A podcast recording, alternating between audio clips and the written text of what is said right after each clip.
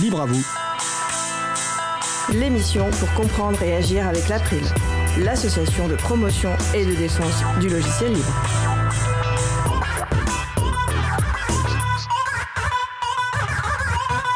Bonjour à toutes, bonjour à tous. La science ouverte et les logiciels libres. C'est le sujet principal de l'émission du jour, avec également au programme la chronique de Jean-Christophe Becquet sur documenter les caméras de surveillance grâce à OpenStreetMap, et aussi une interview par Isabella Vanni de Mohican qui nous parlera d'organisation d'ateliers d'émancipation numérique. Nous allons parler de tout cela dans l'émission du jour. Soyez bienvenus pour cette nouvelle édition de Libre à vous, l'émission qui vous raconte les libertés informatiques proposée par l'April, l'association de promotion et de défense du logiciel libre. Je suis Frédéric Couchet, le délégué général de l'April, et c'est avec un grand plaisir que je vous retrouve en direct, vous m'avez manqué. Le site de l'émission c'est libreavou.org. Vous pouvez trouver une page consacrée à l'émission du jour avec tous les liens et références utiles et également les moyens de nous contacter. N'hésitez pas à nous faire des retours, nous poser toutes questions. Nous sommes mardi 1er février 2022, nous diffusons direct mais vous écoutez peut-être une rediffusion ou un podcast. Elle ne devait pas être présente aujourd'hui mais elle remplace au pays levé notre collègue Étienne qui a un contretemps. Elle est affûtée, concentrée va réaliser l'émission du jour. C'est ma collègue Isabelle Avani. Bonjour Isabella. Bonjour Fred. Nous vous souhaitons une excellente écoute. Cause commune, la voix des possibles. 93.1 FM et en DAB+, en Ile-de-France. Partout dans le monde sur causecommune.fm et sur l'appli Cause Commune. Pour participer à notre conversation, causecommune.fm, bouton de chat, salon libre à vous texte, image, vidéo ou base de données. Sélectionné par son intérêt artistique, pédagogique, insolite, utile, Jean-Christophe Becquet nous présente une ressource sous une licence libre. Les auteurs et autrices de ces pépites ont choisi de mettre l'accent sur les libertés accordées à leur public, parfois avec la complicité du chroniqueur. C'est la chronique Pépite libre de Jean-Christophe Becquet, vice-président de l'April. Bonjour Jean-Christophe. Bonjour Fred, bonjour à tous, bonjour à toutes. Alors le thème du jour, c'est la surveillance sous surveillance, autrement dit documenter les caméras avec OpenStreetMap. En effet, je présente aujourd'hui le projet Surveillance Under Surveillance. Surveillance Under Surveillance propose de documenter les caméras partout dans le monde avec OpenStreetMap.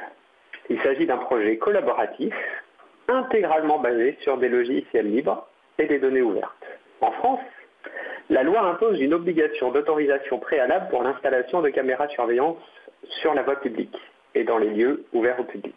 Les zones surveillées doivent également être signalées par des pancartes comportant un pictogramme représentant une caméra et les informations relatives aux droits informatiques et libertés. Cependant, il n'existe pas, à ma connaissance, de fichier open data permettant de suivre le déploiement de la vidéosurveillance au niveau national. On sait pourtant que la surveillance a un impact significatif sur les libertés individuelles. Ainsi, même s'ils n'en ont pas forcément conscience, les individus modifient leur comportement lorsqu'ils se savent surveillés. Il n'est donc pas nécessaire d'être mal intentionné pour se sentir concerné. Surveillance under surveillance s'inscrit donc parmi les innombrables initiatives citoyennes qui viennent combler un manque de transparence de l'administration. Il permet à chacun de suivre très simplement l'emprise de ces technologies.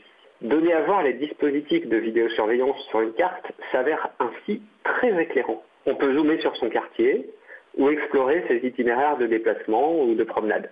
Différentes icônes et couleurs permettent de symboliser les types de caméras fixes, panoramiques, dômes, lecture automatique des plaques d'immatriculation et des zones surveillées, intérieur, extérieur, public, privé. Le site fournit également des statistiques sur le nombre de caméras référencées par pays, par type ou par zone, et leur évolution au cours du temps.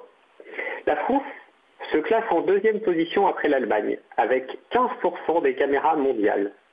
L'année 2021 fait apparaître un pic, avec plus de 40 000 ajouts sur un total de 140 000 environ. On peut penser que cette évolution correspond à la somme de deux facteurs concomitants. L'augmentation très rapide du nombre de caméras installées et la présence d'une proportion de plus en plus importante de ce type d'objet dans la base OpenStreetMap.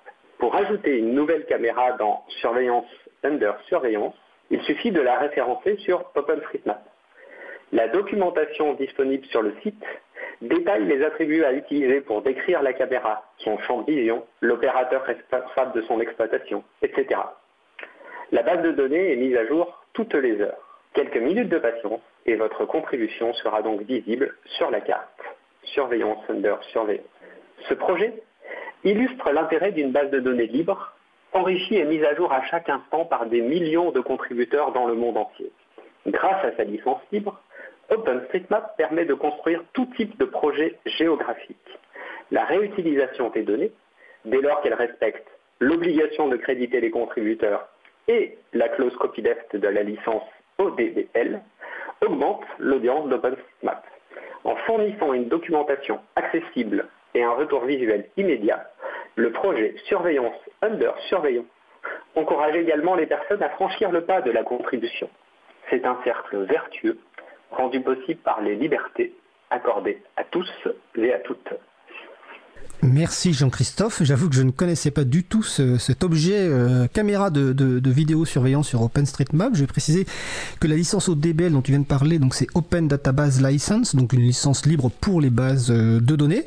Je vais également préciser qu'on a parlé déjà deux fois au moins d'OpenStreetMap en détail dans l'émission, donc je renvoie les personnes qui nous écoutent aux émissions 29 et 37. Et pour retrouver les émissions, c'est facile, hein, c'est libreavou.org slash 29 ou libreavou.org slash 37.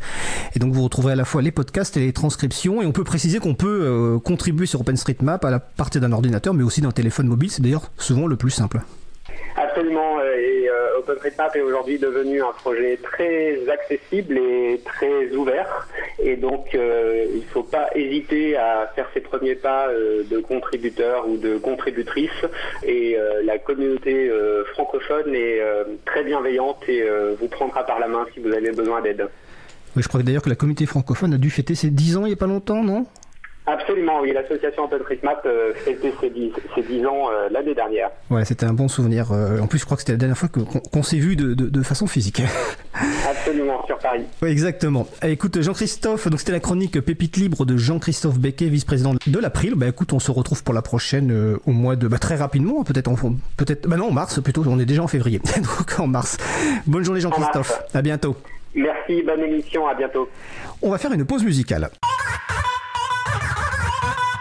Après la pause musicale, nous aborderons notre sujet principal qui portera sur la science ouverte et les logiciels libres. Les deux invités sont déjà installés, prêts et prêts à intervenir. Donc nous allons écouter en attendant K4 Cool par Kuromaru. On se retrouve dans 2 minutes 50. Belle journée à l'écoute de Cause Commune, la voix des possibles. Cause Commune 93.1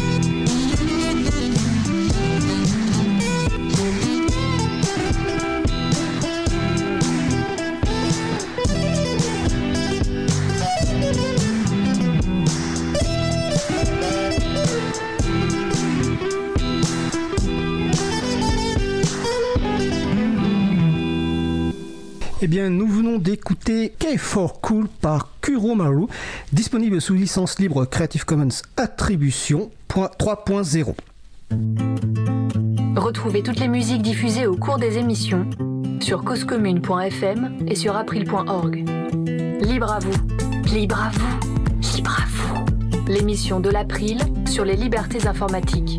Chaque mardi, de 15h30 à 17h sur Radio Cause Commune, puis en podcast. Nous allons passer au sujet suivant. Nous allons poursuivre avec notre sujet principal qui va porter sur la science ouverte et les logiciels libres avec Mélanie Clément-Fontaine, professeure de droit privé à l'Université de Paris-Saclay et Alexandre Hockey, historien des sciences, professeur à l'Université de Lorraine. Bonjour Mélanie. Bonjour. Bonjour Alexandre. Bonjour. Alors première question toute simple, hein, euh, bah, qui êtes-vous? Euh, On va commencer par euh, Alexandre. Vas-y. D'accord. Bah, je suis historien des sciences, donc, et mon sujet, c'est l'utilisation de logiciels en sciences, en particulier dans le domaine de la modélisation. Et mon étude de cas préférée, c'est ce qu'on appelle la modélisation de molécules entre les années 70 et aujourd'hui. Et c'est une histoire qui accompagne le logiciel depuis quasiment ses débuts. D'accord. Mélanie? Eh bien, je suis enseignante-chercheuse, donc euh, chercheuse donc directement concernée par l'open science et la science ouverte. Et puis, mes thèmes de recherche concernent ces domaines puisque euh, je travaille depuis des années sur les logiciels libres. Et euh, dans le prolongement, eh bien, je participe au plan national pour la science ouverte et je suis membre du groupe Logiciels libres et ouverts. On a déjà eu le plaisir de t'avoir dans l'émission pour parler de licences libres pour les logiciels mais comme j'ai mal préparé cette partie, je ne me souviens pas du numéro, mais je sais que sur le salon web, on va me le signaler je pourrais vous le signaler. Alors donc, euh, le sujet principal, donc science ouverte et logiciel libre. On va pas aborder toute la science ouverte, on vous prévient tout de suite pour les personnes qui écoutent parce que c'est très très large. On va un petit peu se restreindre à la partie qui nous intéresse le plus, mais on va quand même commencer déjà par euh, bah, un petit peu parler de, la science ouverte, parce que j'avoue que quand, euh, alors je vais préciser une chose d'ailleurs, c'est Alexandre en fait, OK, qui m'a nous a contacté il y a quelques mois pour nous proposer ce sujet, donc que j'ai trouvé très intéressant, et je je me suis dit quand même tout de suite que science ouverte, pour moi, ça veut dire qu'il y a de la science fermée. Donc, est-ce qu'on peut essayer de préciser un petit peu ce qu'est la science ouverte? Est-ce qu'il y a une définition de la science ouverte, Mélanie? Alors, je vais, je vais retenir une définition générale et presque institutionnelle qui consiste à dire que la science ouverte, c'est la diffusion sans entrave des publications et des données de la recherche financées sur des fonds publics. Alors, l'objectif est à la fois économique et euh, démocratique. Il s'agit de permettre à toutes et à tous l'accès au savoir à des fins euh, de formation, de recherche, d'innovation. Et la science ouverte doit également favoriser la transparence de la recherche et euh, donc euh, est un levier pour l'intégrité scientifique. Mais alors quelque part, j'aurais envie de dire, c'est, c'est la science doit fonctionner comme ça. Donc, alors qu'en fait, c'est pas vraiment le cas. Alexandre, ok. Alors, pour, pour faire une petite historicisation oui. de, du, du, concept, c'est donc il y a une version institutionnelle, mais il y a aussi des initiatives qui datent de, de plusieurs années, voire plusieurs décennies, qui viennent de la base dans certaines situations, dans certaines communautés. Par exemple, il y, a un il y avait un mécontentement, il y a toujours un mécontentement envers l'industrie de l'édition scientifique et euh, les profits qu'elle réalise. Il y a un mécontentement envers le processus même de publication, ce qui fait sa validité, le fait qu'il est relu par les pairs, est, est, c'est considéré par certains comme un processus qui est toujours un peu opaque et donc qui, demande des changements dans, dans, le processus même de validation des publications, etc. Il y a des initiatives qui appellent aussi à plus d'inclusivité, comme par exemple la promotion d'une science citoyenne, ce genre de choses. D'accord. Et en termes historiques, est-ce que vous pourriez positionner quelques dates dans l'histoire de la science en tout cas euh, Est-ce que c'est récent ce concept de science ouverte? Est-ce que, est que ça a été lancé un moment par une structure qui le formalise euh, Et avant qu'on parle un petit peu des avantages et peut-être aussi des, des, des limites, quelques dates peut-être pour un petit peu positionner ça dans l'histoire? Qui veut répondre? Alors, bah, bon, vas-y Alexandre, pour continuer sur ce que je disais, ouais. bon, il y a, y, a, y a dans la science ouverte une référence souvent implicite au principe du libre, et donc du coup historiquement, il y a, y a quelque chose qui est lié, disons aux années 80-90, où, où, où euh, d'une part il y avait euh, une industrie euh, du logiciel représenté par Microsoft, pour faire vite, que, qui correspond à quelque chose de, des pratiques de plus en plus fermées dans le monde du logiciel, avec le lock-in, etc. Avec quoi? Le lock-in, c'est la captation des utilisateurs, c'est une technique classique okay. de Microsoft. Mmh. Et donc, il euh, euh, y a aussi une transformation du monde académique de cette époque-là qui est très euh, néolibérale. Reagan, Thatcher, euh, encouragement du recours au brevet, à la création de start-up, et euh, particulièrement dans les sciences du vivant. Et, euh, et, du coup, en opposition, euh, des principes du libre qui sont eux-mêmes liés à une vision de la science en réaction à cette évolution, le désintéressement, l'universalisme, la mise en commun, etc. D'accord. Mélanie? Oui, alors euh, tu, évoquais le fait qu'il y ait de la science fermée. Oui, il y a de la science fermée parce que euh, les productions intellectuelles relèvent d'un droit de propriété intellectuelle et le propre de ce droit, c'est de créer un monopole. Donc de permettre à quiconque de, euh, qui dispose de ces droits de s'opposer à l'utilisation, la réutilisation de, ces, contenus scientifiques. Alors en, en, contrepoids, il y a eu le logiciel libre qui vient d'être évoqué, qui a donné une une autre façon d'envisager le rapport à la production intellectuelle. Et euh, à cela s'est mêlé aussi toute la politique de l'open data qui consiste à mettre à disposition les données publiques. Alors ça, c'est ancien, hein, ça, date des années 70 et ça n'a été que renforcé dans, dans, le temps. Donc euh, ces, deux mouvements euh, venant du public, venant du privé, eh bien, se sont réunis dans cette notion de science ouverte et des institutions internationales se sont emparés de cette question. L'UNESCO, par exemple, a fait une déclaration sur la science et l'utilisation du savoir scientifique en 99. L'OCDE a publié en 2006 des lignes directrices en vue de, euh, de, de guider sur, euh, vers cette science ouverte. Donc d'élargir finalement la mise à disposition, partant des données publiques, à euh, plutôt des contenus scientifiques et des données scientifiques. Donc c'est un vrai élargissement d'un mouvement qui vient d'initiatives privées, logiciels libres, et d'initiatives publiques euh, tel qu'on le voit. D'accord. Tu veux compléter, Alexandre Bon, je, voulais aussi juste dire que la science, c'est aussi une compétition. Hein. donc, euh, il y a un côté, euh, selon les, les époques et les contextes, cette compétition elle se traduit par plus ou moins de secret ou plus ou moins d'ouverture selon euh, des tas d'influences. De, euh, en particulier, il y a une influence du capitalisme aussi. Hein, c'est que selon les contextes aussi, le business, il demande plus de secrets, comme par exemple dans l'industrie pharmaceutique, les molécules. Dont on parle beaucoup en ce moment. Voilà. Et, et, euh, et ou par ailleurs aussi, il peut demander plus d'ouverture, comme par exemple la demande de moins de barrières à la circulation de l'information pour pouvoir, pour pouvoir créer un marché de la donnée, par exemple. D'accord. Il y a sur salon. Ah, je, précise que si vous voulez intervenir sur, pendant l'émission, n'hésitez pas à venir sur le salon web de la radio, hein, site causecommune.fm, bouton de chat, salon euh, libre à vous. Euh, D'ailleurs, une remarque d'une personne qui dit que si c'est fermé, c'est de la recherche et développement, pas de la science. Donc, est-ce que par défaut, la science ne devrait pas être euh, en fait ouverte? C'est, je suis, d'accord. La science, c'est la confrontation de, différentes analyses, de différents points de vue. C'est pour ça que le chercheur, lui, il n'a de cesse euh, d'avoir accès à, de, plus en plus de contenu, un fond commun de, connaissances.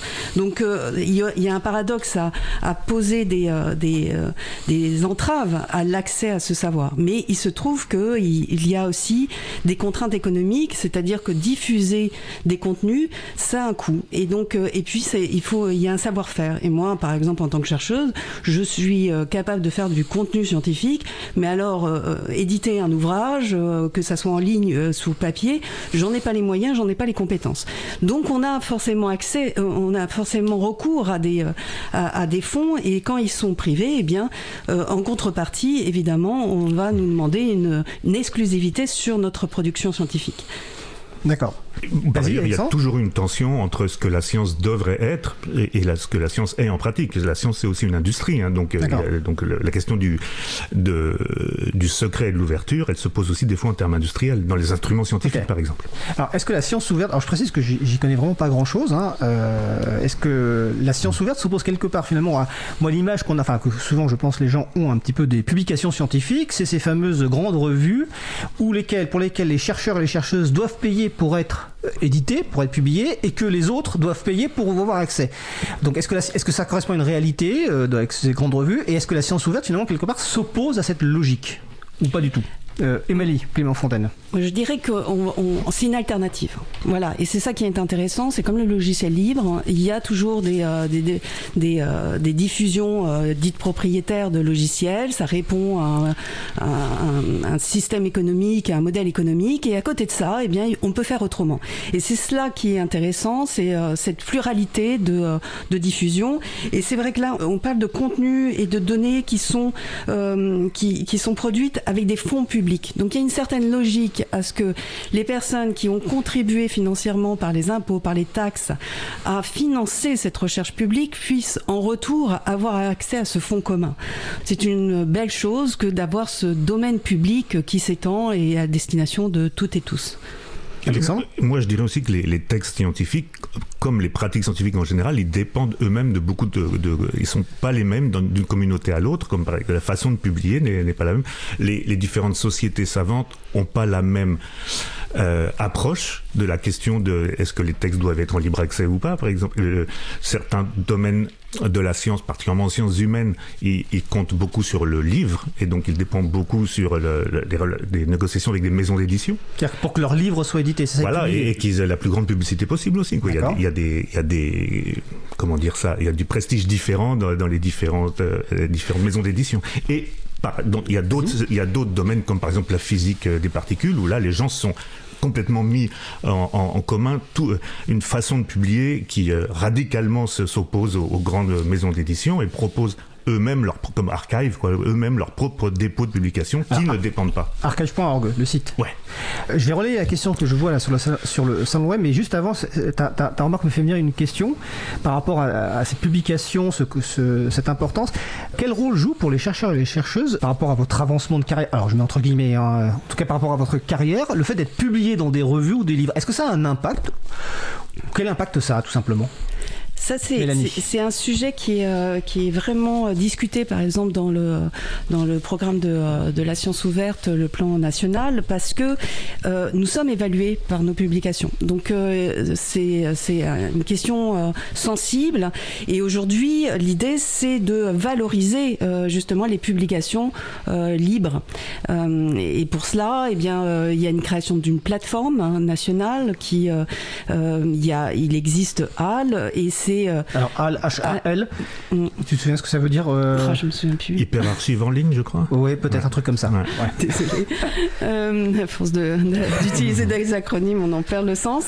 Euh, donc, euh, c'est c'est c'est un véritable enjeu pour les effectivement pour les scientifiques. Un autre enjeu, c'est l'usage de la langue, parce que diffuser, c'est une chose, être compris ah. par le reste du monde, c'en est une autre. Donc là aussi, il y a un vrai, véritable effort à, à mener, un accompagnement à, faire.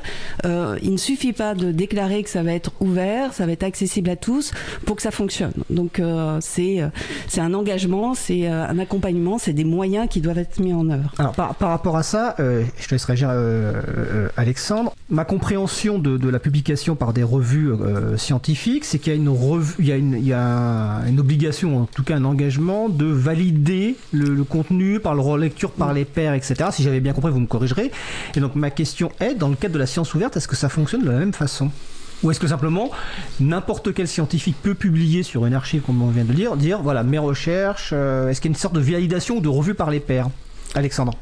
Alors, il y a une remise en cause de, de, ce principe parce que effectivement, d'une part, par, exemple dans en archive, euh, c'est ce qu'on appelle un préprint, quelque chose qui dans la pandémie s'est répandu dans, dans, le, dans, le, monde, alors qu'avant c'était un objet assez obscur, c'est-à-dire quelque chose qu'on met en ligne pour, pour pouvoir être lu avant même qu'il soit publié. Voilà, avant même qu'il soit même validé par validé, ouais, ouais. Et bon, voilà, ça, il y a à la fois une question de rapidité, être parce que être le premier, c'est quelque chose qui qui compte énormément en science, mais il y a aussi une, une question de, de diffusion, de de, faire savoir, de médiatisation. Et par ailleurs, il y a une forme aussi radicale de relecture qui consiste à dire je, je mets mon texte ouvert à la communauté et par exemple, ça peut exister qu'il soit commentable et que donc n'importe qui, comme dans, comme dans Wikipédia par exemple, mmh. n'importe qui peut, peut à ce moment-là commenter. Et ce qui est. On laissera Mélanie réagir sur Voilà, ce qui est une version radicale d'être ouvert, mais pas une version qui, du coup, qui peut être en tension avec qu'est-ce que c'est que être accepté par ses pairs euh, et pas qui sont les pairs exactement, etc. Alors Mélanie Clément-Fontaine, tu as réagi sur l'analogie avec Wikipédia. Oui, parce que là, je crois qu'il n'y a pas un modèle. C'est-à-dire qu'on n'est pas dans ce modèle Wikipédia où euh, il y a quand même des, règles éditoriales qui sont assez fortes. Hein, et euh, on ne peut pas tracer un seul modèle de, diffusion d'ouvrages en, sciences ouvertes. Je crois qu'il il, va falloir s'adapter aux, différents cas. certains papiers doivent, il est bon qu'ils soient relus, qu'il y ait des pairs qui attestent de la valeur scientifique. D'autres, il est bon qu'ils soient diffusés vite. donc à, chaque à chaque cas son modèle. ce qui va se poser, alors c'est une question, hein, l'évaluation, euh, la traçabilité aussi, la source, ça c'est important. Aujourd'hui, on parle beaucoup de désinformation. Donc, euh, il s'agit ici aussi, avec la science ouverte, de, de, renforcer la qualité des contenus aussi que l'on trouve en ligne. Il y a une vraie bataille culturelle, de diversité culturelle et de qualité qui, qui est derrière euh, cette, ce, mouvement de science ouverte. Et donc, tout cela, eh bien, va sans doute être accompagné aussi de conditions de, d'accès, de, diffusion, et euh, ça, ça pourrait prendre la forme de, de licences comme on les connaît dans les licences, dans les logiciels libres. D'accord. Je relaye une petite question sur le salon web euh, avant de poursuivre. Il faut juste que je la retrouve. C'était par rapport aux langues dont tu parlais tout à l'heure, euh, Mélanie. Il y a Marie-Odile qui demande si les publications sont toujours en anglais. Non, bien sûr que non. Euh, non, la, francophonie est encore défendue aujourd'hui, et puis d'autres langues, bien sûr. Et quand je parle de diversité, ça c'est très très important. C'est-à-dire, euh, il s'agit effectivement de rencontrer l'autre, donc de se faire comprendre, et, les traductions sont importantes. Mais le langage initial, la langue initiale, elle a son importance, surtout dans des domaines en sciences humaines où euh, les mots n'ont pas de traduction mmh, immédiate dans d'autres langues. Oui, en, euh, sciences humaines. Donc la situation, elle est très très différente dans d'autres communautés. Hein. Il, y a des, il, y a des, communautés où ce n'est même pas envisageable de publier en autre chose qu'en anglais. Ça ne servirait à rien d'un point de vue de la logique de, de, de, combien compte une publication. Quoi. D'accord. Ouais. Alors, j'ai une question. On a, on a parlé de la science ouverte, donc de l'accès aux, publications, mais euh, les recherches scientifiques s'appuient aussi euh, sur des données, sur des méthodes. Est-ce que la science ouverte, ça veut dire que toutes les données sont toujours également accessibles de manière à pouvoir bah, vérifier ce qu'affirme la personne qui a publié, voire euh, reproduire? Est-ce qu'il n'y a pas des limites, par exemple, par exemple, on parle de sciences humaines au niveau de la vie privée, peut-être, je ne sais pas, sur des échanges personnels qui pourraient, voilà. Sur la question, qu'est-ce que dans la science ouverte, qu'est-ce qui est ouvert en fait? C'est c'est la publication, c'est les données, les logiciels, on en parlera après. Est-ce que c'est les méthodes de la recherche aussi Qui veut commencer ou qui veut répondre? Bah, Alexandre, vas-y. Dans la, définition que Mélanie a donnée tout à l'heure, il, y, avait accès et, données, hein, si je me souviens bien, qui sont les deux, grands piliers. Je parle de piliers parce que je sais que Roberto Di Cosmo, quand il parle du, logiciel, il parle du troisième pilier, on va y revenir, j'imagine. Et donc, le, effectivement, accès, c'est les textes, et données, bah, c'est les données. Et l'idée que pour pouvoir avoir confiance dans, dans une expérience qui a eu lieu, dans, qui, a, été publiée. le texte d'une publication suffit pas pour, par exemple, pour, pour essayer de refaire la même chose. Donc, euh, l'idée des données, ce qui est contestable d'un point de vue euh, de la philosophie des sciences, parce que, mais l'idée de, des données ouvertes et fournies, c'est que euh, on peut les on peut les réutiliser, d'où l'utilisation de, de licences Creative Commons, parce que c'est la question, c'est la réutilisation. Et donc, le problème, cette fois, du point de vue de l'historien, du philosophe des sciences, c'est mhm. que les données d'une expérience, elles sont situées elles-mêmes, c'est-à-dire qu'elles dépendent largement de comment l'expérience a été faite, de de quelle valeur, de quelle, de quelle théorie la personne a mis dedans, et les données qu'il récupère, une fois qu'on les transpose dans un autre contexte, essayer de refaire la même expérience, par exemple, elle, supporte mal le voyage en fait. C'est-à-dire qu'il y a quelque chose, c'est pas du tout naturel qu'une donnée puisse être reprise sans, sans, sans, que ça transforme quelque chose à sa valeur scientifique et sa valeur épistémique. D'accord. Mélanie? Euh, la science ouverte, tout dépendra de ce qu'on en fera. Et donc, euh, si on veut que ça soit aussi un moyen de transparence de la recherche, et notamment avec des, euh, des thèmes comme la bioéthique ou l'intelligence artificielle qui vont avoir une incidence très importante dans nos sociétés, eh bien, il faut effectivement une transparence des sources. de, mais en principe, la recherche, c'est ça, c'est aussi donner ses sources. Donc, tout dépendra de la politique qu'on défend de la science ouverte. Ensuite, ça peut constituer des freins si l'on veut, mais c'est surtout des garde-fous. Il y a des, euh, des, questions telles que euh, la protection des données euh, personnelles, des données sensibles, la confidentialité, la sécurité. Il y a des intérêts commerciaux légitimes qui pourraient faire réduire, en tout cas freiner certaines mises à disposition. Eh bien, c'est cet équilibre, il est à trouver et on parle d'un principe aussi ouvert que possible et aussi fermé que nécessaire. Hmm. Voilà l'équilibre qu'on va chercher. D'accord. Alors, Quels sont en fait les, les avantages de la science ouverte et l'intérêt à la fois pour les scientifiques, mais pour le public? Première question, déjà, en vous en tant que scientifique, quel avantage vous voyez à la, à la science ouverte? Et après, je vous poserai évidemment la question sur les freins ou, et les éventuelles limites. déjà, pour vous en tant que scientifique je, l'ai dit plus tôt, c'est le dynamisme euh, intellectuel. C'est évidemment accéder à des connaissances pour, pour continuer sa, recherche. C'est l'innovation. Euh, certains parlent d'innovation. Moi, j'aime pas tellement ce terme, mais euh, il existe. C'est aussi un enjeu démocratique, c'est-à-dire l'accès à tout à chacun au savoir, la transparence, l'éthique. Donc, ce sont là tous les enjeux qui font qu'on on s'engage dans ce, ce mouvement de la science ouverte. Alexandre Roquet Oui, pour compléter, c'est à peu près la même chose, hein, mais pour compléter, il y a aussi l'espoir de ne plus dépendre d'une énorme industrie euh, qui est très peu populaire dans, le monde de la science, mais qui est intrinsèquement liée au monde de la science, qui est celle de l'édition scientifique, et à, laquelle on reproche beaucoup de choses. Les scientifiques reprochent beaucoup de choses. Et bon, mais pour des raisons historiques, ils y sont quand même complètement liés. D'accord.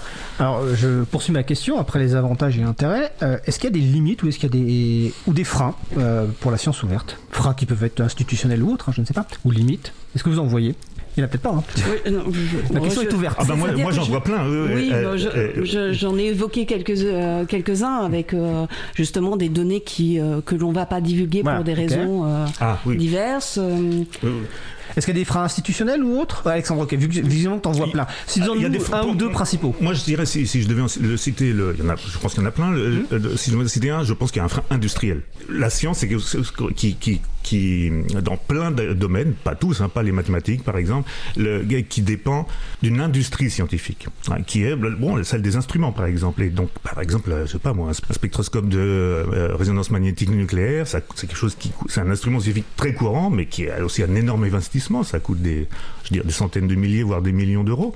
Et c'est quelque chose qui repose sur des compagnies qui vendent ces instruments et pour qui la confiance de l'instrument est absolument pas basée sur le fait que l'instrument est transparent. Il l'est pas du tout. Et, il, y a même des secrets industriels, et etc. Par contre, la confiance, personne, enfin pas, personne, mais il y a beaucoup moins de, de contestation quant à la validité des résultats que donne un, de ces spectroscopes, par exemple. D'accord. C'est qu'il y a eu un, énorme processus d'acculturation euh, de, des, des scientifiques qui l'utilisent à un appareil qui, a gagné sa légitimité par un processus de, de négociation entre industriels et scientifiques. Et en l'occurrence, là, la confiance, elle n'est pas du tout sur le fait qu'il est transparent, il ne l'est pas. D'accord. Mélanie, tu voulais compléter? Oui, ben, ça, rejoint la, question du financement. Euh, là, euh, la science ouverte vise les publications et les données euh, de la recherche financées par des fonds publics. Donc à partir du moment où on dépend de fonds privés, on n'est plus dans le cadre de la science mm. ouverte. Ça va être la, la, fracture et il y a beaucoup de projets qui ont un double financement. Donc là, il va y avoir des tensions nécessairement entre deux mouvements, celui de la réservation, du secret, de la propriété et celui de l'ouverture, la diffusion. D'accord. Est-ce qu'on a des chiffres ou en tout cas des, tendances sur l'évolution des publications en sens ouverte, que ce soit dans le monde ou en France, euh, sur ces dernières années? Alors, vous en retrouverez sur le site. J'ai vu qu'il y avait des liens qui avaient. Oui, alors tous les, tous les, liens qu'on citera, on va pas vous les répéter. Vous irez sur libravou.org et vous aurez la liste de tous les liens. Voilà, sur le plan national de la science ouverte, qui euh, qui montre qu'il y a une évolution. Il y a véritablement beaucoup plus de publications en science ouverte. Et l'objectif, voilà, et l'objectif, c'est d'atteindre 100% d'ici 2030. Voilà, c'est le, le, grand, le projet. L'objectif en France ou dans le monde? En France. Ah, en Là, on parle du, euh, du, euh, plan national de la science ouverte. Donc 100% par contre sur les, sur les recherches financées sur fonds publics. Exactement. D'accord. Hmm. Tu voulais compléter, Alexandre? Non, c'est ça, c'est ça, c'est ça. D'accord. Alors je vois qu'il y a beaucoup de questions sur le salon web, en fait, sur, la partie logicielle. Donc euh, je vous préviens, on va l'aborder. D'ailleurs, on va bientôt faire une pause musicale euh, et on abordera la partie euh, logicielle juste après. Sur cette partie introductive à la science ouverte, est-ce que vous souhaitez rajouter quelque chose avant qu'on fasse la pause musicale? On peut y revenir dans le cours de l'émission, mais le, temps avance. Ou est-ce que vous pensez qu'il y a quelque chose qu'on a, que, qu'on n'a pas encore, dont on n'a pas encore parlé? On reviendra évidemment sur le plan dont on a parlé dans la deuxième partie de l'émission là, sur cette introduction. Moi, je suis pressé de passer à la partie logicielle. Je sais bien, je sais bien. Il est à fond, il est dans les starting blocks. Mélanie Euh, non, bah, on, voit bien qu'il y, a eu euh, une conjonction de circonstances qui euh, sont favorables, qui a, été favorable à, l'émergence de la science ouverte et, mmh. et, le, le, lien qu'il y a avec les logiciels libres, ce qu'on développera sans doute dans la deuxième partie. Ben, on va aborder ça effectivement dans la deuxième partie. Donc en attendant, nous allons faire une courte pause musicale. Si je me souviens bien, on va aller du côté du Brésil. Nous allons écouter Ben Vido par Madame Rose, C'est la vie. On se retrouve dans 2 minutes 30. Belle journée à l'écoute de Cause Commune, la voix des possibles. Cause Commune 93.1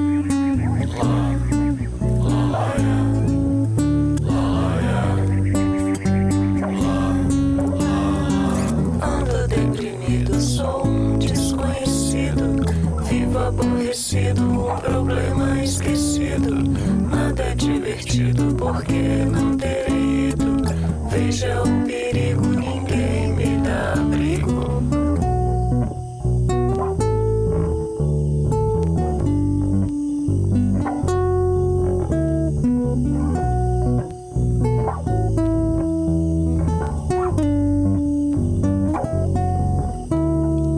Não sou mais bem-vindo, mas permaneço vivo. Pra onde estou agora que eu não ligo?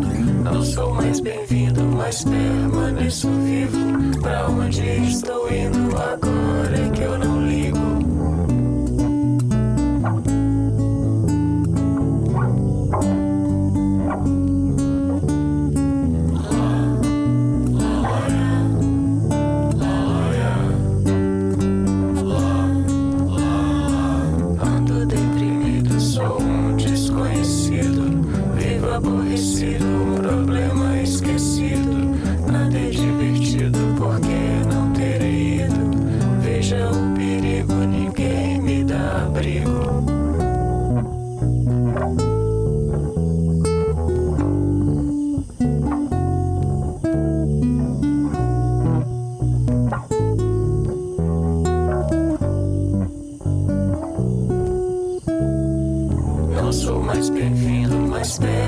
permaneço vivo. Pra onde estou indo agora é que eu não ligo?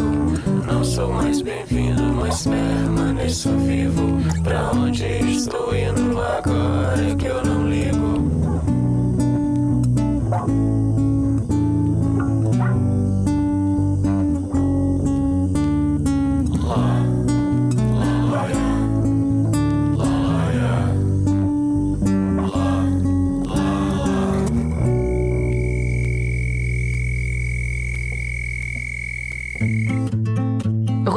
les musiques diffusées au cours des émissions sur causecommune.fm et sur april.org.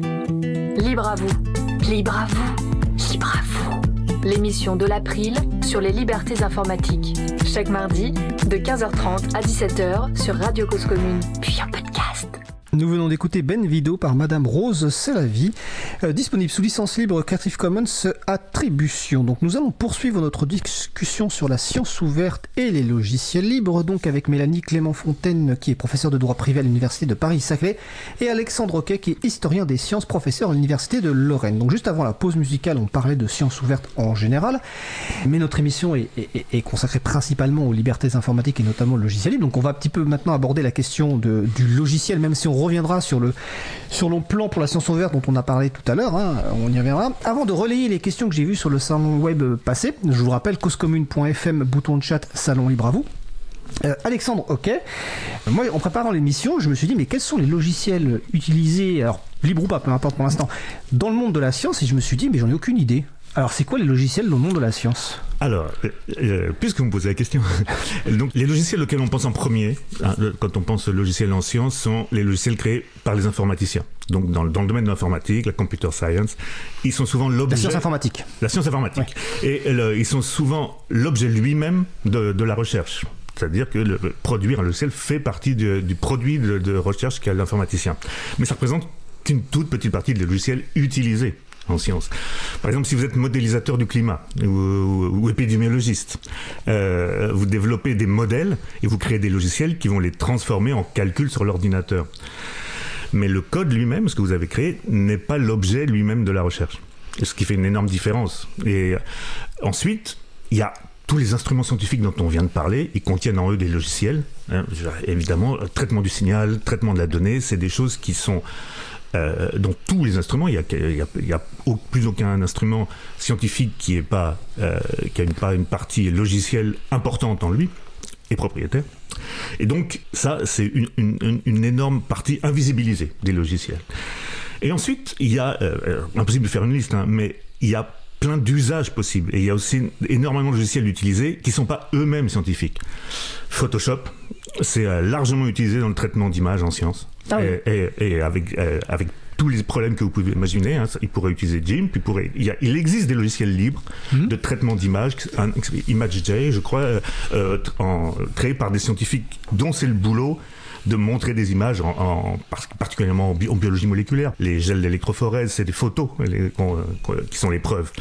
Et euh, il y a Excel qui est euh, largement utilisé par des, pour des utilisations qui n'ont même pas grand-chose à voir avec un tableur, comme, par exemple lister des grandes listes de, de données pour qu'on met en, en supplémentaire matériel, matériel supplémentaire euh, dans les, dans les publications, justement pour pouvoir ouvrir les archives. C'est sous format souvent XL SX, et euh, largement un, format très peu ouvert. Et euh, il n'y a pas tellement de raison d'utiliser un tableur euh, plutôt que de faire une, un fichier texte tabulé. Quoi. Et, et pourtant, c'est une pratique qui est vraiment très très répandue. D'accord. Mais c'est une pratique qui est liée en fait à, la pratique euh, personnelle des scientifiques ou est-ce que c'est euh, une obligation entre guillemets euh, par rapport à leur euh, institution? C'est pas une obligation du tout, c'est leur culture qui veut ça. C'est-à-dire qu'on peut considérer que c'est pas vraiment de la science d'utiliser Excel pour faire des listes de, de, de, tableaux, mais n'empêche que ça a des conséquences épistémiques, c'est-à-dire ça a des conséquences sur comment la, la science marche en pratique. Et, et, et ces pratiques-là sont largement dépendantes de la culture des gens donc de ce à quoi ils sont habitués d'utiliser comme outil. Et Excel et Word en font partie. D'accord. Tu disais que c'était principalement développé par des informaticiens et des informaticiennes, mais est-ce que les chercheurs et les chercheuses développent? Parce que bon, c'est des gens qui, euh, avec oui. du langage, peuvent développer elles-mêmes en fait euh, des logiciels par rapport à un besoin spécifique de leur recherche. Je suppose en fait qu'il y a plein de logiciels qui existent qui sont qui correspondent à une seule recherche. Est-ce que c'est ça ou pas? y a, Parce que ça existe. Il y, a, des, il y a des milliards de, scripts Python, de, GitHub et plein de, de codes. Euh, Alors GitHub, c'est une plateforme sur laquelle on peut héberger des logiciels libres, elle-même n'étant pas libre. Voilà, mais. Mais, mais parce qu'effectivement, il existe des phases d'utilisation comment dire ça, d'informatique pas amateur, mais dont, ce n'est pas le cœur du métier, et de, pour pouvoir résoudre des problèmes ponctuels. Par des scripts Python, il y en a, il y en a des centaines, des milliers. Mélanie, tu veux intervenir Vas-y. Oui, alors il y a, il y a, deux, euh, on le voit, il y a deux niveaux. Il y a, il y a le chercheur lambda qui n'est pas informaticien et qui utilise des outils. Et ce qui est intéressant, c'est de voir que dans les établissements publics tels que les universités, il y a eu quand même euh, tout un discours pour inciter les chercheurs à utiliser des logiciels libres et donc euh, un peu lâcher Word, Excel et, et Anco. donc ça, c'est une chose et, et c'est aussi inciter les étudiants, futurs chercheurs, à utiliser donc ces logiciels libres. Et puis la deuxième chose, c'est euh, que l'on constate qu'il y a une, production, euh, au moins en France, de logiciels libres importante. Là, on a ouvert un, prix du logiciel libre. Il y a eu quand même 129 euh, candidatures d'excellente qualité. Et donc, ce prix, il a, pour objectif de mettre justement en lumière ces projets et identifier ces projets d'excellence qui pourraient servir de modèle aussi pour les autres.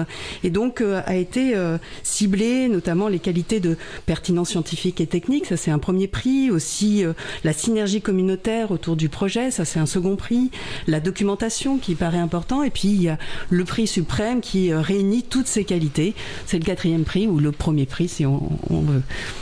Il y a aussi des. J'ai juste précisé que l'annonce des résultats sera dans quelques jours. Alors peut-être que quand le podcast sera disponible, les, résultats seront, seront, disponibles, mais en tout cas on les mettra évidemment en référence sur euh, libreavou.org. Et c'est le prix de la science ouverte du logiciel libre de la recherche. Euh, il y a quatre catégories, donc on mettra évidemment euh, les références. Alexandre? Oui, je voulais juste dire aussi qu'il y, y, a des tensions institutionnelles, parfois à l'intérieur même de l'université, parce qu'il y, a une vraie volonté politique, par exemple, de, il y a des chargés de mission de, de la science ouverte dans les universités, dont le euh, qui, euh, comment dire, qui encourage effectivement à adopter le libre, disons.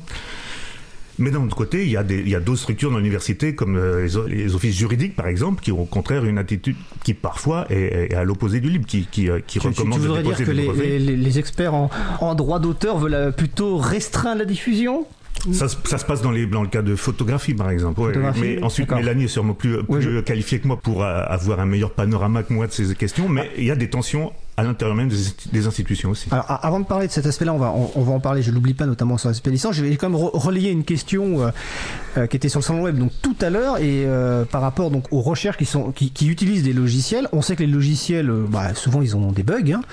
donc il peut y avoir, il doit y avoir forcément des résultats de recherche scientifique qui sont faux, non pas par rapport aux données, mais par rapport au logiciel qui est buggé. Est-ce que ça arrive souvent? Est-ce qu'on a souvent l'impression, cette impression-là après vérification? Et quelque part, est-ce que, d'abord, je vais poser cette question. Est-ce que, ça arrive souvent Ça arrive tout le temps. Tout le temps Oui. D'accord. Oui, oui. dis- Disons que c'est euh, la question du, du logiciel et, et de, la, de la science ouverte, c'est aussi une question d'avoir confiance dans les calculs, et c'est aussi une question. Donc c'est pour ça que la science ouverte, on l'associe euh, vraiment très souvent à la notion de, euh, de transparence, donc à la notion de reproductibilité des résultats et ce genre de choses. Et donc euh, ces questions-là, en particulier que les, les, logiciels dans les années 2020 et, ou deux- et 2010 aussi, c'est de, de plus en plus la- leur complexité, c'est qu'ils font appel à, à d'autres logiciels. De- Il y a Ouais. des interdépendances dans les librairies, ça c'est quelque chose de- que les auditeurs connaissent parfaitement très bien. Et en science, ça existe aussi. C'est très difficile de, même si vous avez publié votre euh, logiciel euh, dix ans avant pour être ouvert. Bah, c'est très très difficile de refaire le calcul pour des, pour tas de questions de, de, de- comment de, librairie qui ont évolué entre temps par exemple. Donc ça suppose qu'il faut archiver aussi avec les données le logiciel tel qu'il a été utilisé au moment du calcul. Voilà, oui. c'est idéalement. Et j'imagine c'est un des euh, avantages que préconise le Roberto Di Cosmo et le software héritage, par exemple. Peut-être Mélanie est plus, que moi là-dessus, mais il y a la question de pouvoir reproduire des vieux le, le, logiciels. Alors, juste préciser donc que Software Heritage, c'est un projet euh, de plusieurs structures, dont notamment l'INRIA. Si je me souviens bien, Roberto Di Cosmo était chercheur là-bas. L'idée, c'est de faire une archive mondiale de logiciels, pas forcément logiciels libres. On a invité Roberto Di Cosmo dans Libre à vous. Donc, vous allez sur libreavou.org et vous cherchez le moteur de recherche Roberto Di Cosmo et vous trouverez. Sinon, on mettra le numéro de l'émission ici. Oui, tu voulais compléter ou c'est non, non, c'est- effectivement quelqu'un qui est aussi un acteur bien connu dans le monde du livre. Oui, tout à fait. Oui, oui tout à fait. Et- Euh, Mélanie ajouter que c'est un des, euh, des défis du, euh, du groupe de logiciels libres euh, de, euh, du plan national de la recherche qui va devenir un, un collège, c'est cet archivage justement des logiciels. Et, On va en parler. ouais. voilà. Alors l'émission avec Roberto Di Cosmo Software Heritage, c'est l'émission numéro 13. Alors je vous rappelle, sur le nouveau site web de, le- de Libre à vous, vous faites libreavou.org slash le numéro de l'émission, donc slash 13, et vous retrouvez le podcast et la transcription. Et comme c'est une émission que ça fait longtemps qu'on l'a faite, le numéro 13, sachant qu'on est à 130 aujourd'hui, je pense qu'on va réinviter un moment Roberto euh, pour avoir un petit peu euh, une mise à jour de savoir où, euh, où on en est. Tout à l'heure, Alexandre, tu parlais des, des services juridiques, euh, des instituts de recherche et autres, et j'avais l'impression que tu avais envie d'en dire beaucoup de mal, mais on, je vais pas te relancer là-dessus. Mais par contre, j'aimerais bien avoir l'avis de, de, de Mélanie sur le sujet. Quelle est justement la, la- parce que c'est vrai qu'on a un peu dans l'idée peut-être que du côté des services juridiques, on aurait plutôt envie d'essayer de conserver les droits d'auteur, etc. et autres, de contrôler pour euh, essa- essayer d'en faire un maximum de fric quelque part. Est-ce que c'est toujours comme ça ou pas du tout? Ou c'est une image totalement fausse que j'ai? Comment ça fonctionne? Bah, Ça dépend où on se trouve. On est, Ouais. on, euh, quand on est dans des établissements publics, oui, il y a, il y a une question de valorisation. On connaît Ah, ce modèle. En fait, c'est une question de formation. Si vous avez un service juridique qui est formé, qui est constitué de juristes qui n'ont pas été sensibilisés à ces Mmh. questions, ils appliquent leur modèle de valorisation. Donc il y a une vraie transformation de- d'état d'esprit à faire. Et euh, ouais, ouais, bon, j'ai un master. Je- J'essaye de former des euh, futurs juristes qui seront dans ces euh, bureaux de valorisation pour euh, vers la science ouverte, vers les modèles libres, les licences libres, afin qu'ils sachent qu'il y a des alternatives. Et selon les projets, eh bien, il sera pertinent plutôt d'aller vers du propriétaire et selon d'autres, plutôt vers euh, une ouverture libre, euh, science ouverte, etc. Mais en tout cas, d'un point de vue logiciel, dans le concept de science ouverte, le fait que ce soit du logiciel libre, c'est. Enfin, je dirais pas une obligation, parce que je suis, je suis pas sûr qu'il y ait une définition. Mais est-ce que c'est un- une- si, une obligation quelque part pour que ça rentre dans le mécanisme de science ouverte Le fait que s'il y a des logiciels, ils doivent forcément être libérés sous une licence libre. Est-ce que ça rentre dans les critères de science ouverte? C'est-à-dire que. Mais les, les logiciels, alors les logiciels, ce sont donc euh, euh, sont compris maintenant dans les données publiques. Alors c'est la, la Depuis la France loi a de fait ce 2016, choix. Voilà, c'est la, le- la- la France Loi a fait pour ce choix. numérique. Euh, c'est pas un choix imposé par euh, l'Union européenne. La, la directive de 2019 laisse le choix euh, aux États de euh, décider que les, euh, les programmes d'ordinateur, les, les codes sources sont, sont des données publiques. En France, c'est le choix qui a été fait. Donc, en tant que données publiques, elles doivent euh, être diffusées et elles doivent être, euh, on doit pouvoir les réutiliser. Donc, a priori, euh, si euh, c'est produit euh, par un établissement public, eh bien, ce, c'est, ce sont des logiciels euh, en- qui suivent la science ouverte et donc des logiciels libres. D'accord. Alexandre? Moi, je, moi, je dirais aussi qu'il y a, qu'il y a une, cette fois, dans, il y a, au moins dans la rhétorique, mais, en tout, cas- mais aussi dans les, dans les pratiques liées à des normes des, des scientifiques, il y a une référence diffuse au principe du libre, avec l'idée que si par exemple un code source doit être ouvert pour qu'il soit transparent, donc pour qu'il soit reproductible, donc qu'on ait des meilleures pratiques scientifiques. Mais bon, déjà, c'est plus compliqué que ça. Hein. Il suffit pas qu'un code source soit transparent pour, euh, pour que ce soit reproductible. Mais il y a, je dirais, peu de conscience des quatre libertés ou euh, euh, de- ce genre de, de références classiques Rappelle-nous les du quatre libre. libertés du logiciel libre. Moi, en, je- en- en- en quatre mots. hein. Moi, je crois que toi, tu connais mieux que moi. Mais hein. c'est toi l'intervenant, c'est pas moi. Bah, disons, pas- pas- pour moi, le plus important, c'est que il y a un côté, il y a la première que les, c'est-à-dire celle que le, par exemple dans le cas des articles, que le texte soit ouvert à tous, c'est quelque chose qui est, euh, c'est comme ça que beaucoup de gens le comprennent. Mais par exemple, la question de la réutilisation, c'est quelque chose qui est très très très mal compris euh, dans le milieu scientifique, même si on se réfère à, à- à- au logiciel libre en, tant que, euh, comment dire ça, euh, inspiration de la science. D'accord. Alors les quatre libertés, c'est utiliser, étudier le fonctionnement, modifier, redistribuer. Voilà. Et c'est la dernière qui fait la communauté, le fait qu'on redistribue, qui n'est pas forcément une obligation. D'ailleurs, on va le Voilà, rappeler et en par- fonction des, des licences. Mais Et par exemple, les, les- les articles, les publications scientifiques sont souvent en, en licence Creative Commons BY, donc qui... qui euh, BY BY. Ah, by, attribution. Ah, oui, Attribution, d'accord. Attribution, voilà, oui. Et, et euh, bon, j'essayais de le dire en français. Mais, mais donc, euh, du coup, c'est quelque, quelque chose qui est... Tout le monde est content parce qu'on peut lire le- le- l'article, mais personne ne se rend compte, par exemple, qu'on pourrait très bien euh, euh, copier-coller des morceaux d'articles, de plusieurs articles en, en- en- sous cette licence, et en faire un article. Et que, Oui. et que ça paraît délirant même, euh, mais c'est quelque chose qui est en tension avec des normes, par exemple, de qu'est-ce que c'est que le plagiat. Ah, ça veut dire que. Alors, la question est intéressante parce que je vais laisser d'ailleurs Mélanie réagir là-dessus. Ça, veut dire que tu supposes, ou en tout cas tu, tu sous-entends que du point de vue du scientifique, ce genre de licence pourrait encourager effectivement un sort de plagiat entre guillemets, quelque chose qui n'est pas forcément super bien vu dans le monde scientifique. C'est ça? Et je laisse Mélanie réagir derrière. Oui, mais sauf que ça dépend des communautés, encore Ouais. une fois, mais que le plagiat, c'est une norme qui vient de la littérature, pas de la science. Par exemple, en, en science, ce qui compte, c'est le premier à publier. Donc vous pouvez faire- publier la même chose. Ensuite, vous êtes le deuxième, donc euh, ça compte pas. Mélanie Euh, oui, en fait, je, crois que là, il faut euh, faire attention. C'est-à-dire que la science ouverte, c'est euh, rendre facile l'accès, l'interopérabilité la réutilisation. Mais réutilisation, ça ne veut pas dire que on va puiser et puis on va en faire, on va faire ça à sa sauce. Sur l'écrit, on n'est pas dans le logiciel. C'est-à-dire que y a même même les logiciels, il y a cette question d'attribution, c'est-à-dire citer sa source, citer ce qu'on emprunte pour attribuer à la bonne personne euh, l'extrait. Et donc euh, euh, dans l'écrit, eh on va retrouver la même chose, c'est-à-dire que si on récupère une phrase, un paragraphe, eh bien il y a des guillemets, c'est une convention. On cite sa source, on, dit qui a écrit cela avant, et on peut très bien intégrer effectivement ces extraits dans un autre développement. Alors, je vais juste préciser que quand, tu parlais tout, que quand tu parlais tout à l'heure, Alexandre, de la, licence Creative Commons attribution, le attribution veut exactement dire ce que veut dire Mélanie. Bien sûr. C'est qu'on cite. Après, il y a d'autres licences libres. Dans les musiques qu'on a diffusées aujourd'hui, certaines sont sous licence libre at- attribution. C'est d'ailleurs pour ça qu'on attribue, on parle de ça, Bien on sûr. met les liens, etc. Bien sûr. Alors, le temps passe super vite. hein, Il nous reste encore un petit peu 10 minutes euh, et quelques, euh, mais vous rassurez-vous. On reviendra un petit peu sur le logiciel si on a besoin, mais je voudrais quand même qu'on avance pour être sûr qu'on aborde tous les points qu'on avait prévus, parce que notamment Mélanie a, a- a- a cité euh, deux choses, hein, enfin plusieurs choses, mais notamment le plan de la science ouverte, donc 2021-2024, dont on se rappelle l'objectif, hein, 100% de sciences ouvertes pour les, recherches publiées sur fonds publics. Et tu as parlé aussi, ou peut-être que tu n'as pas encore parlé, mais je vais le citer, le comité pour la science ouverte dont tu fais partie et dont l'un des co-présidents est d'ailleurs Roberto Di Cosmo. L'autre est François Pellegrini, qui est euh, chercheur à l'université de Bordeaux et membre du comité du collège de la CNIL notamment. Alors, c'est quoi ce plan national de la science ouverte et c'est quoi ce comité pour la science ouverte? Quelles sont les relations?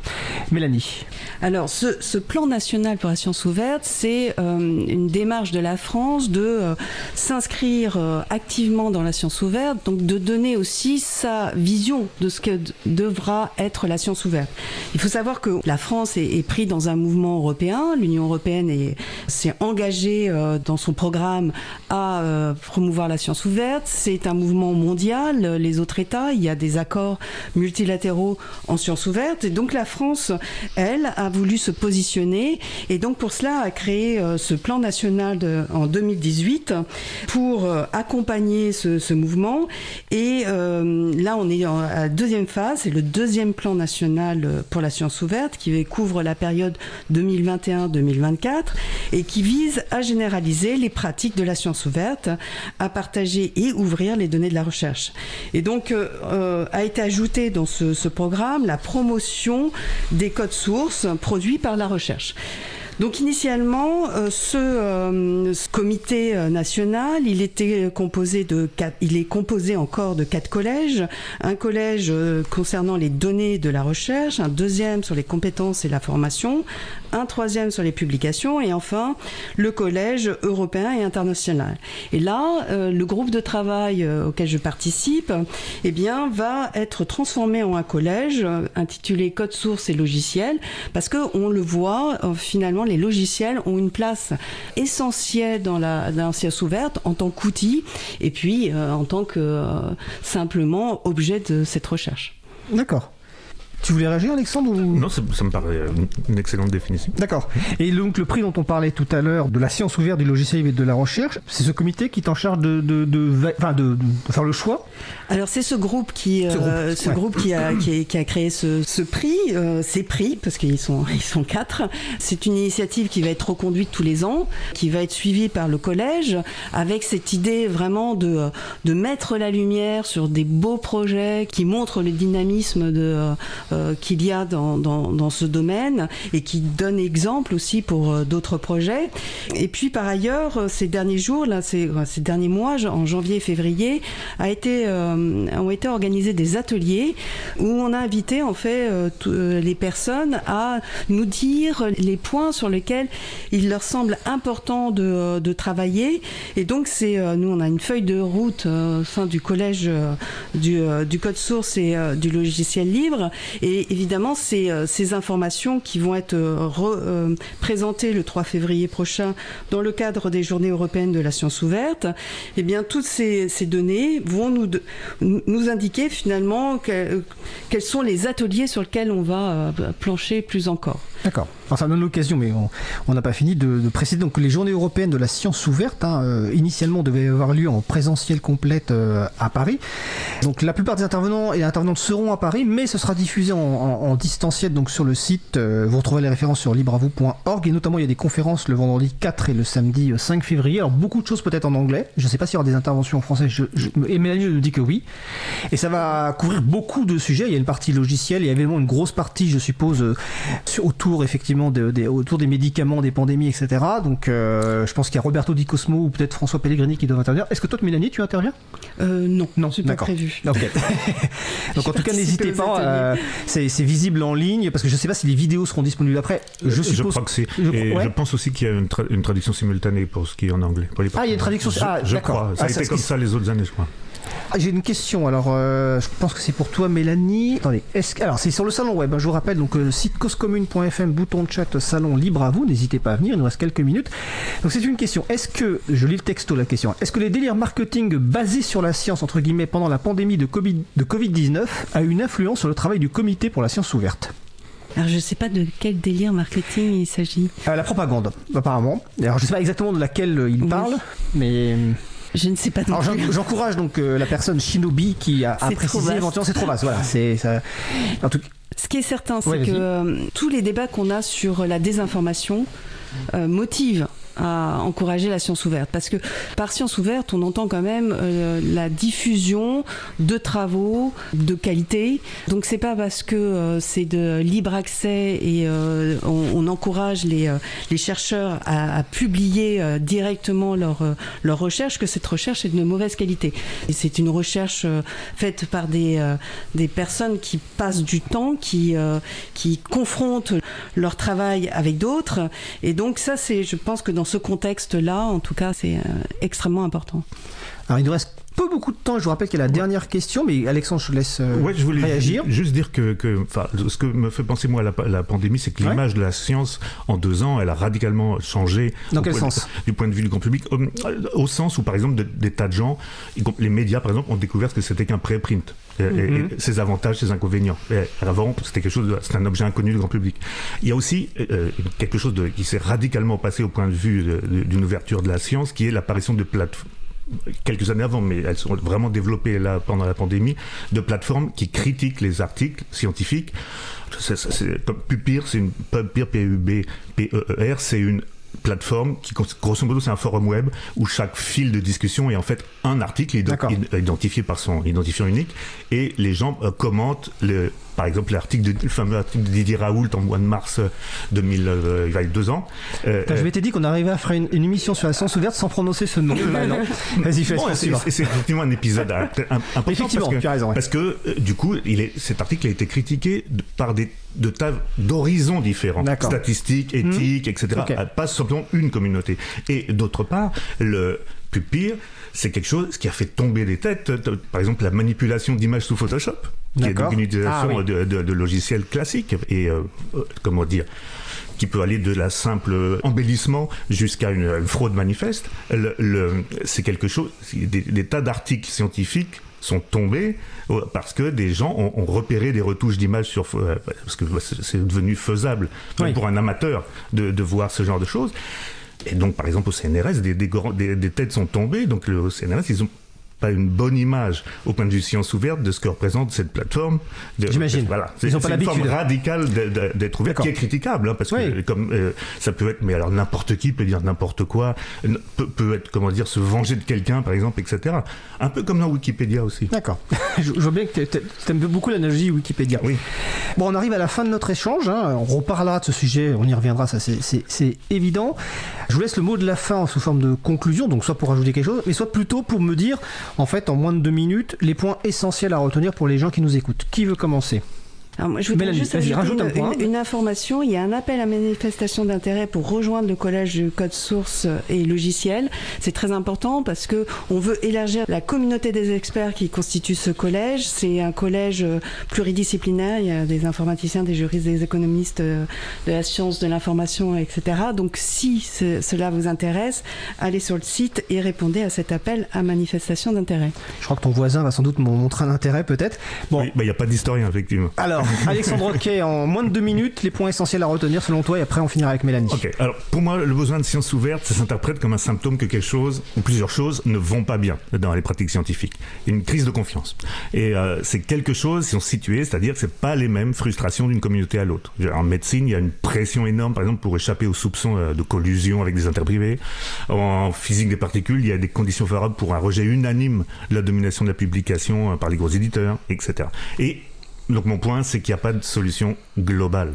Et euh, en ce qui concerne le logiciel, la communauté la plus visible, euh, celle de l'informatique, elle a ses propres frustrations, comme par exemple l'action de la reconnaissance de l'écriture logicielle, à la contribution d'un programme. Mais le logiciel existe partout en science et la question des utilisateurs, elle est souvent oubliée au point d'en arriver à un déni. La, la grande majorité des logiciels, ils seront jamais ouverts. Et on ne peut pas résoudre la question de la confiance sans tenir compte de, ça. Et voilà. Même les développeurs en informatique, qui appellent des librairies, par exemple, c'est en fait aussi des utilisateurs et, et qu'ils ont des problèmes d'utilisateurs en plus de leurs problèmes de développeurs. Ben merci Alexandre Roquet. Mélanie Clément Fontaine Je dirais que la science ouverte, c'est l'affaire de toutes et de tous. Hein. C'est-à-dire que c'est une, opportunité incroyable de, partager euh, des connaissances. On a, on a parlé de la publication d'articles qui ont été critiqués.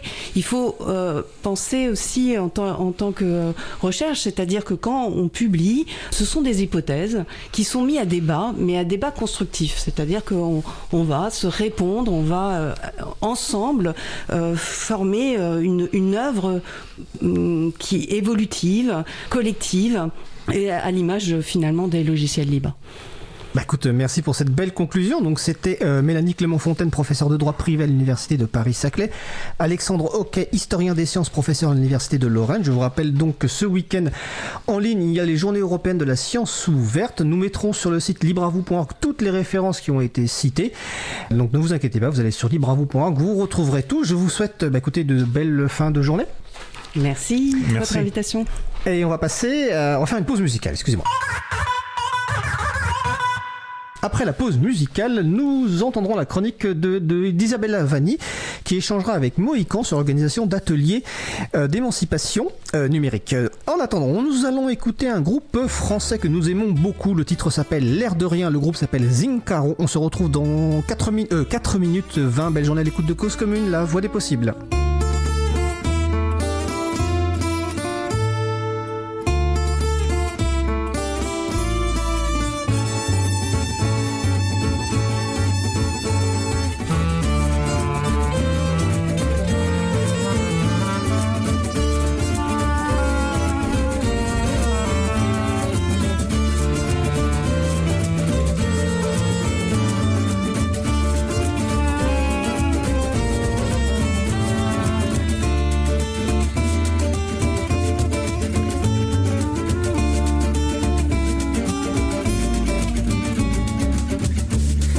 que rêvent les anges. Et l'enfer sans lendemain. À mesure que viennent tes songes. Quand la vie resserre tes poings. Toi qui n'avais pas encore choisi. Toi qui n'avais pas vraiment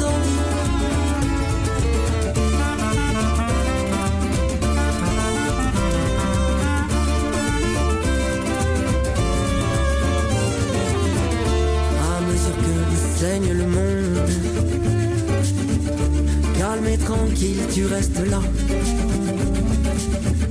Sans armure comme la Joconde. Le sang de la terre caresse tes bras. Toi qui n'avais pas encore choisi. Toi qui n'avais pas vraiment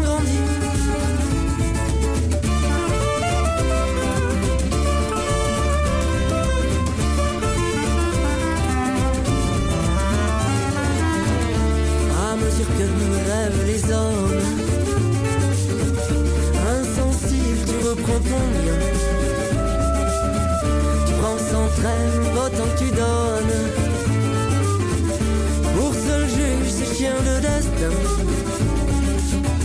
Toi qui n'avais pas encore choisi. Toi qui n'avais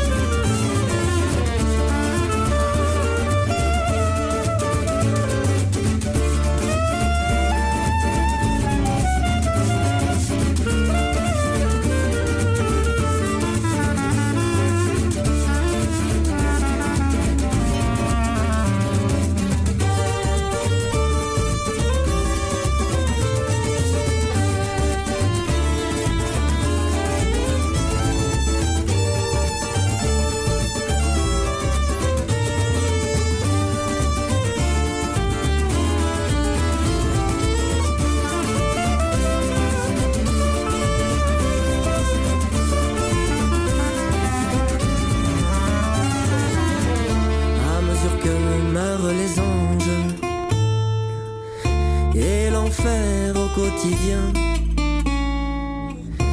À mesure que nous quittent nos songes, quand la vie dessert tes points,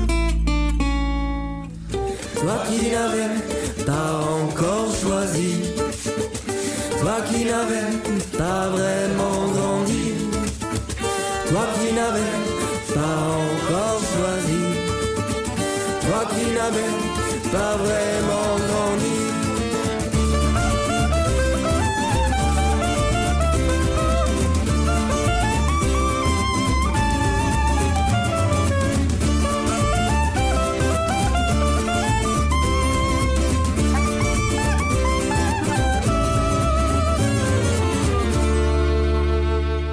D'écouter L'air de rien par Zincaro, disponible sous licence libre Creative Commons se partage dans les mêmes conditions. Je précise que ce titre a terminé deuxième de l'élection 2021 de Zik Libre en Bib.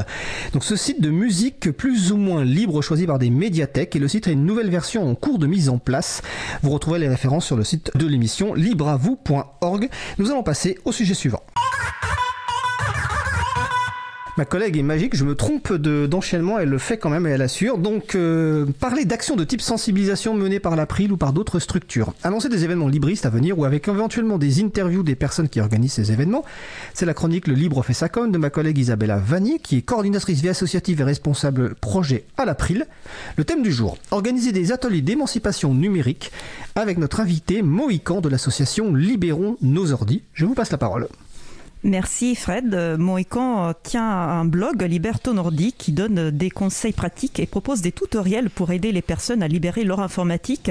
Le blog s'adresse principalement aux débutants et débutantes de l'informatique libre, mais il y a aussi certains billets qui s'adressent à des personnes qui s'y connaissent déjà et qui sont à la recherche de ressources et conseils pour faire découvrir à leur tour les logiciels libres et leurs enjeux à leur entourage. C'est le cas d'un billet que Mohican a publié tout récemment et qui donne justement des conseils sur comment organiser des ateliers d'émancipation numérique.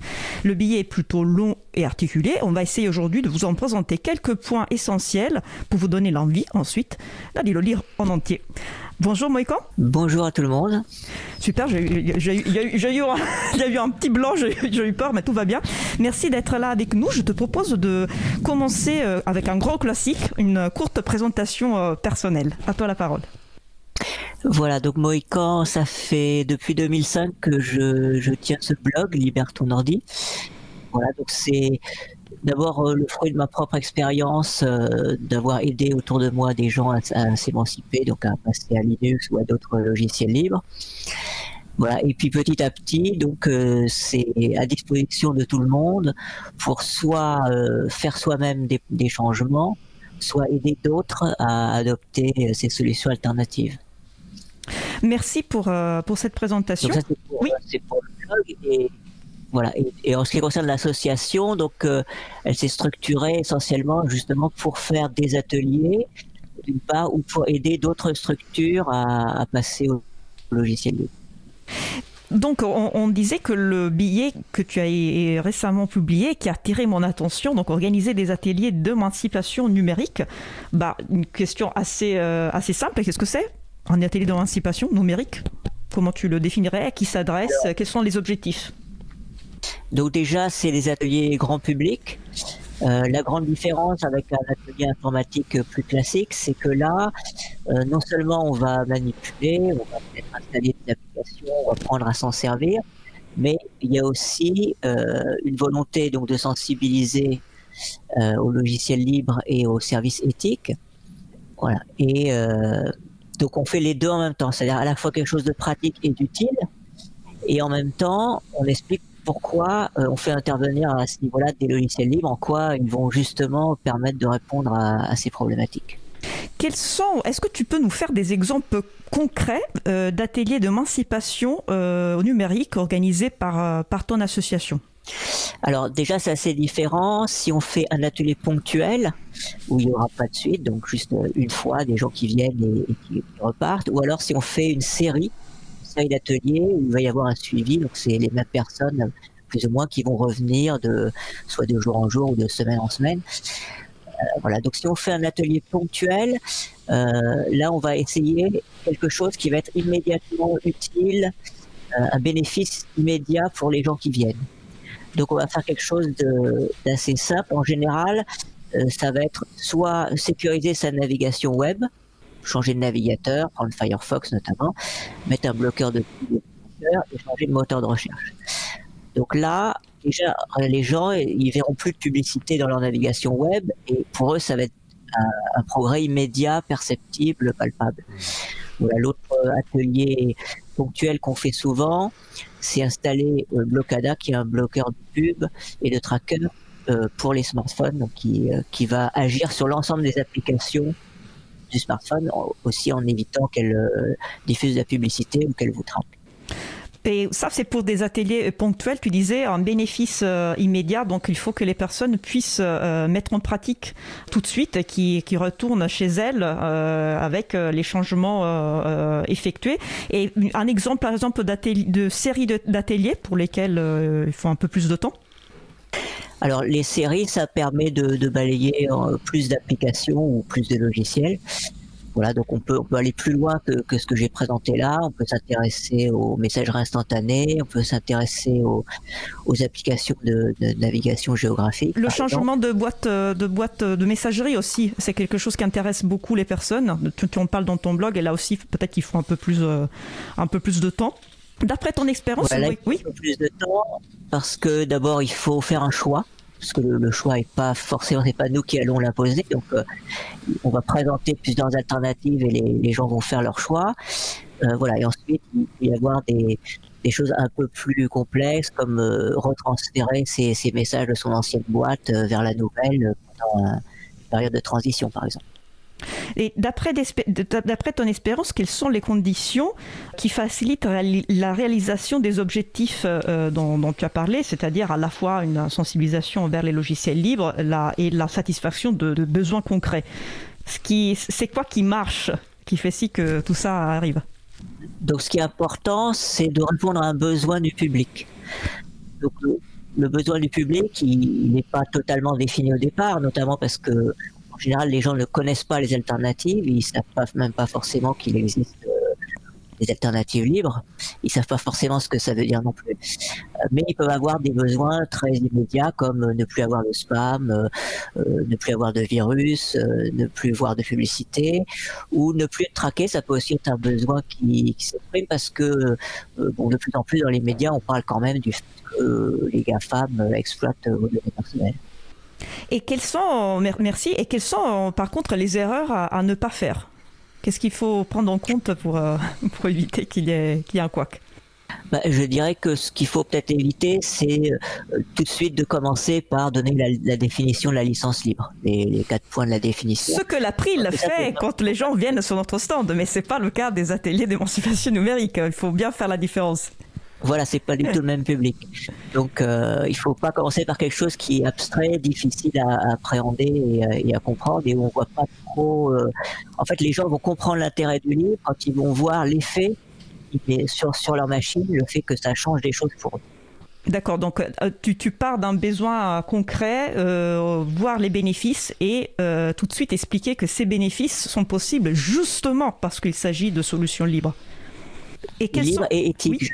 Et j'insiste sur le, le fait éthique parce qu'en fait, euh, bah, de plus en plus, on a recours à des services Internet. Euh, sur le mail, mais en fait, la plupart des applis, elles, se basent sur des services Internet. Et donc, le libre ne suffit pas. En fait, c'est peut-être que ces applis utilisent euh, des logiciels libres, mais ça ne suffit pas. Il faut encore faut-il que le service soit rendu par un fournisseur qui est éthique et qui, qui donc assure qu'il ne va pas exploiter les données des gens.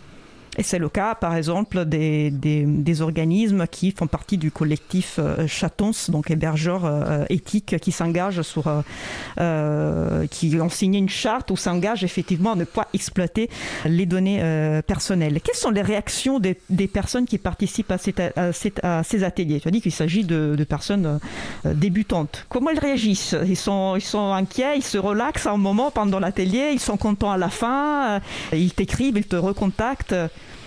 Alors, donc c'est des ateliers collectifs. Donc, c'est déjà ce qui est intéressant, c'est que euh, tout le groupe euh, va faire la même chose en même temps. Donc, ça permet aussi aux gens de, de s'entraider entre eux et bien sûr les animateurs euh, viennent, voir où ils en sont, les, aider. Donc, c'est le fait que ça soit une démarche collective, c'est important. Du coup, la, personne, même, même si elle rentre chez elle après, elle sait qu'elle n'est pas la seule à avoir fait ce choix, à avoir installé ces applications. Ça, c'est le point important. Voilà. Et après, euh, bien sûr, on, laisse nos, coordonnées. Et si parfois des gens nous, nous, recontactent pour aller plus loin, par exemple, ils demandent des conseils sur bah, maintenant on a fait ça, donc on voudrait euh, faire quelque chose de plus. Voilà. C'est vrai que le, ce qu'on appelle l'accompagnement après-vente, entre, entre guillemets, est, important. Il ne faut pas que la personne se sente seule, d'autant plus que, comme tu l'expliques bien dans ton billet, ça me, fait sourire à, chaque fois. Un nouveau logiciel installé, c'est normalement le, le suspect numéro un s'il y a un souci sur sa machine. Absolument, parce que c'est difficile pour les, gens qui comprennent pas trop comment ça fonctionne de, de diagnostiquer une panne. Donc, euh, la, première panne qu'ils vont avoir après un atelier, ils vont la mettre sur le compte de ce qu'on vient de changer pour eux. En fait, même si ça n'a absolument rien à voir. Voilà. Donc là, éventuellement, ça peut être un cas où ils vont me recontacter en disant, ben voilà, tu as changé ça sur, euh, nous avons changé ça sur, sur mon ordi ou sur mon, smartphone, ça marche plus.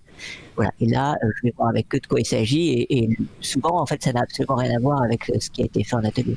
Une, autre chose dont tu parles dans, ton, billet, euh, justement, c'est, à part le fait du suspect numéro un pour les logiciels, c'est aussi la, euh, résistance au changement, euh, justement, les, les, peurs, les inquiétudes par rapport à ce qui, peut se passer. Et cela est aussi dû, en fait, au fait que les personnes ne, connaissent, on, nous utilisons tous l'informatique, tous et toutes, mais en fait, on ne sait pas vraiment comment marchent les, ordinateurs. Donc, on, on prétend que la machine fasse les opérations qu'on lui demande de faire, mais on s'intéresse euh, pas à comment, euh, comment cela arrive. Donc il y a aussi euh, un travail de démystification un petit peu de ce que c'est un ordinateur qui est à la base est complètement bête. Hein. Ce sont des, des, humains qui lui donnent les instructions. Et tu en parles aussi dans, dans ton billet. Est-ce que tu... Alors, oui, voilà, la démystification, si j'ai voilà la possibilité de faire une série d'ateliers, euh, je, vais, consacrer une partie d'un atelier à ça, effectivement, au, début, pour euh, montrer déjà. Une chose qui est importante à montrer aux gens, c'est que leur smartphone est un ordinateur, donc de faire le parallèle entre les deux pour qu'ils ils considèrent vraiment cet appareil comme un ordinateur et pas juste comme un téléphone amélioré. C'est un, des points importants. Euh, après, en ce qui concerne la résistance au changement, oui, forcément, elle est, elle est là. Et donc, ce qu'il faut, c'est que les gens se sentent accompagnés c'est-à-dire euh, pas seulement le, temps de l'atelier, mais qu'ils aient les moyens ensuite euh, de demander de l'aide, que ce soit à nous ou à une association plus Très bien. En, ces moments, c'est un peu euh, un peu plus compliqué de d'organiser euh, des ateliers. Hein. C'est voilà, c'est on est encore en, plein pandémie, c'est pas fini. Euh, donc, mais on est on espère qu'on pourra on pourra en organiser plein bientôt et que tes conseils puissent être utiles à d'autres organisations ou à d'autres personnes qui veulent organiser, par exemple, un atelier aussi dans son cercle d'amis, dans son entourage. pourquoi pas? Il y a des bibliothèques, d'associations qui peuvent mettre à disposition de, des, des, locaux. Ça peut être aussi chez soi. La, la question classique qu'on fait à la fin de, de, nos, de nos chroniques, c'est le, mot de la fin. Hein. Est-ce que, est-ce qu'il y a, quel est le message que tu souhaiterais faire passer, euh, l'idée clé par rapport aux ateliers d'émancipation numérique? Bon, déjà, je voudrais dire que sur notre blog, donc, on retrouve pas mal de ressources. Dans la page ressources, tous les diaporamas, les, roulés d'ateliers, tout ça est réutilisable. Si vous Sous licence libre sous licence libre, donc il euh, faut tout à fait reprendre nos documents ou les adapter à votre cas particulier. Voilà. Et, euh, le, conseil que je donnerais pour euh, qu'un atelier soit euh, fructueux, c'est vraiment que les gens repartent de l'atelier avec quelque chose qui leur a apporté un bénéfice immédiat et qui va durer dans le temps. Voilà, une impression positive euh, tout de suite. Merci euh, beaucoup Moïkan pour euh, ta participation à l'émission. Je vous invite vraiment à aller lire l'article en entier. Et c'était la, chronique de, Le Libre fait. Je redonne la parole à Fred. Merci encore Moïkan. Merci à tous. Bah écoute, euh, merci Isabella, merci Mohican. Donc c'était évidemment ta chronique euh, que tu as fait en plus de la régie, donc le Libre fait sa com avec euh, Mohican de Libérons nos ordi et toutes les références sont sur le site de l'émission libreavou.org. Notre émission se termine. Non, nous approchons de la fin de l'émission. Nous allons terminer par quelques annonces.